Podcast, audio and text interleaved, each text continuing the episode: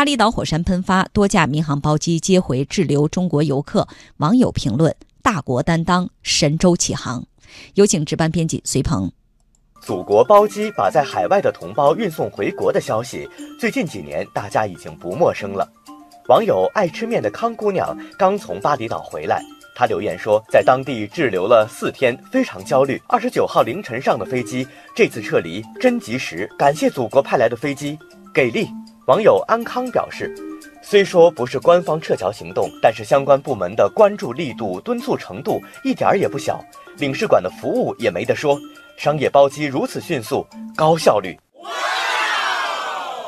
东航乘务长蔡林岩在今年早些时候就执行过中国政府组织的撤侨行动。类似于像这样的协同旅客回国，我是九月三十号的时候飞了一个去多米尼克，那次是因为当地的飓风自然灾害接了当地滞留的旅客，我们当时是连续飞行了四十八个小时，只是经停了一下马德里。网友娇娇阿忠说：“这就是现实版的《战狼二》，当我们在海外遇到天灾人祸的时候，祖国就是你最坚强的后盾。”网友小先生留言：“祖国就是迷路的孩子找到了妈妈。”回家了就安心了。网友花团锦簇说：“原本计划近期去巴厘岛旅游，只好取消了。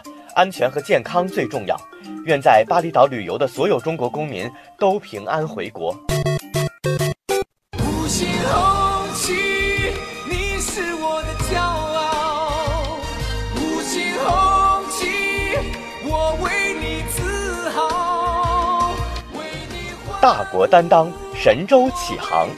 我们越来越多的看到祖国在世界舞台上的担当，无论身在何方，请记住，有危险了就回家，身后有祖国。骄傲